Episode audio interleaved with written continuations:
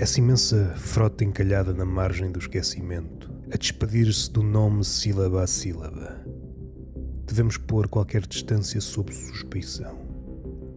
No horário pós-laboral, em que o bêbado inventa as suas saídas do labirinto, os tigres são depenados por deuses cegos.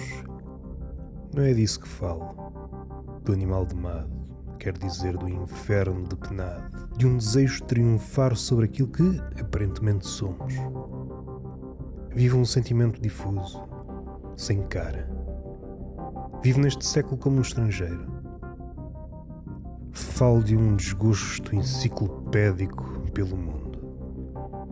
Já fui heresiarca neste e noutros séculos. Não é bonito repeti-lo, mas não sou daqui.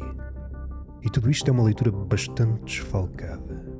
Em tempos não muito recuados, puderam ensaiar-se aventuras. Houve um tempo em que os grandes cachalotes encalhavam nas mesas dos cafés e entre eles, graças ao canto, negociavam a sua estatura. Temo não conseguir levar mais longe a metáfora.